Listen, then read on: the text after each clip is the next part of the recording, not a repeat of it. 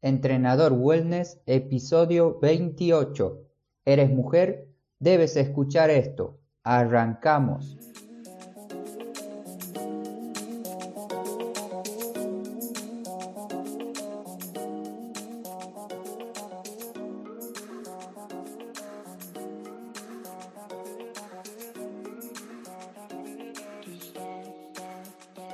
Muy buenos días a todos, espero que estén disfrutando su mañana. Hoy es miércoles 6 de marzo del 2019. Te quiero dar la bienvenida a Entrenador Wellness, un podcast donde aprenderás realmente sobre entrenamiento, alimentación y lo fácil que es generar hábitos saludables para obtener la vida que te mereces. Continúo con los episodios que le dedico a las mujeres ya que se aproxima su día como dije el lunes, hoy quiero hablarles de cinco puntos muy importantes para que una mujer se sienta cómoda en su entrenamiento. Recuerda que si en algún momento de estos puntos no aparece tu duda o lo que esperabas escuchar, puedes preguntármelo en los comentarios, así yo lo tengo en cuenta para próximos episodios. Bien, ahora para introducirnos al tema, Muchas veces una mujer que quiere empezar un programa de entrenamiento no sabe qué va a venir en esa rutina que le dará su entrenador. No sabe si va a levantar mucho peso o poco peso o hará ejercicios que le va a costar mucho. Esto a veces me pasa a mí, pero no es por culpa de las mujeres o de la persona que yo quiero explicarle sobre mi entrenamiento. Es más bien culpa mía porque yo no sé cómo explicarme bien hacia ellas y hacerla entender de que su programa de entrenamiento no va a tener pesos excesivos, ni posturas extrañas, ni nada que le afecte a su cuerpo. Como normalmente hago, pondré distintas pautas o puntos para que vayamos desglosando cada uno de ellos. El primero es, ¿qué ocurre si una mujer realiza un entrenamiento de fuerza? Normalmente pensamos que va a quedar como un hombre. Su cuerpo va a crecer demasiado, sus músculos quedarán más visibles y esto es casi imposible de que suceda.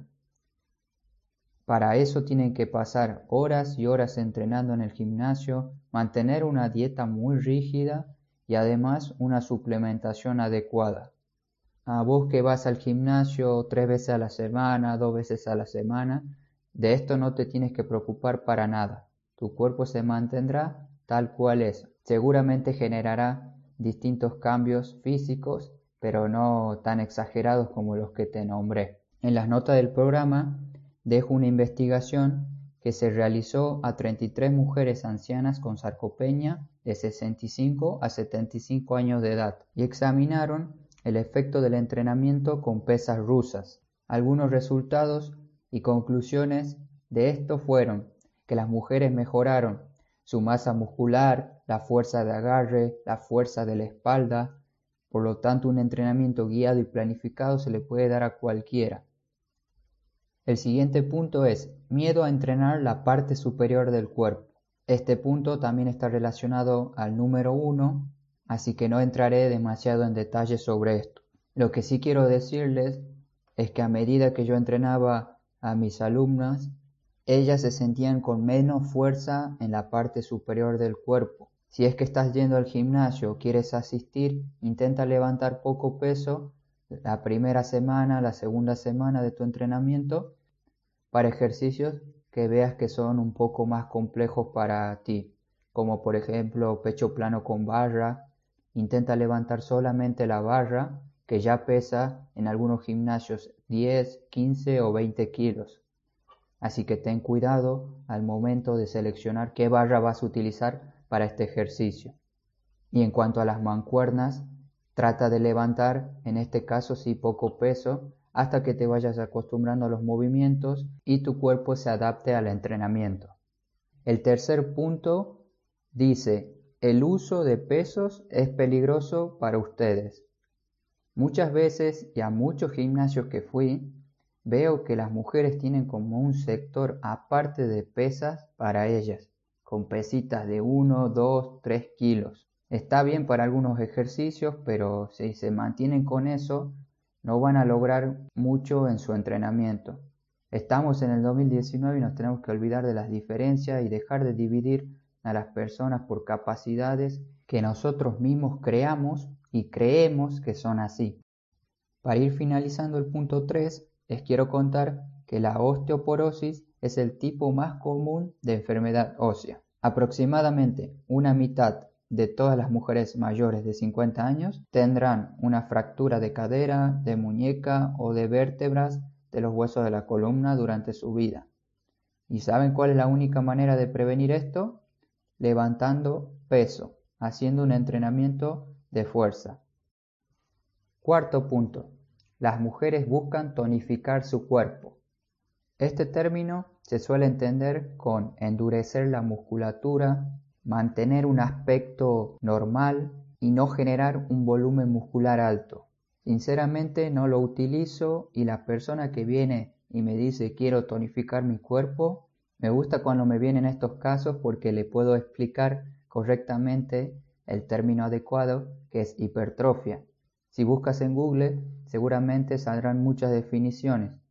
Lo único que debes saber sobre este término es que hipertrofia es el crecimiento de las células musculares.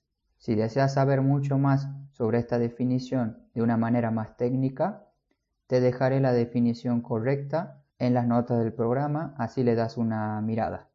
Por último, olvídate del término tonificar y enfócate en tu objetivo.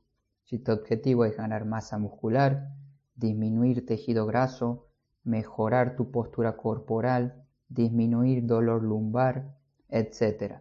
Enfócate en tu meta, ya que el término tonificar no existe.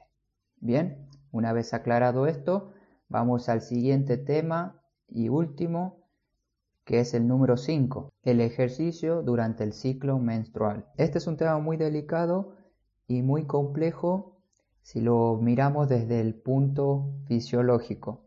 Me recuerda cuando yo estudiaba en la universidad y este tema era uno de los más difíciles de aprender. Para resumirte de manera fácil y simple qué debes tener en cuenta en esta situación, gracias a mis alumnas aprendí a que cuando ellas están en este periodo, el entrenamiento debe cambiar. Yo lo hago un poco más tranquilo, bajándoles el peso, cambiando un poco los ejercicios, para no complicarles tanto la vida y puedan seguir con su vida saludable.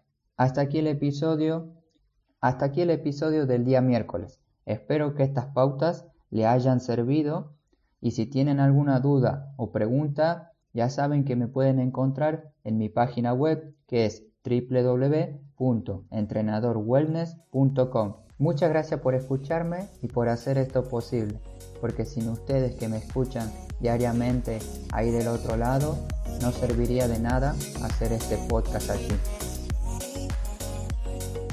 Les mando un gran saludo no se olviden de moverse y hasta pronto.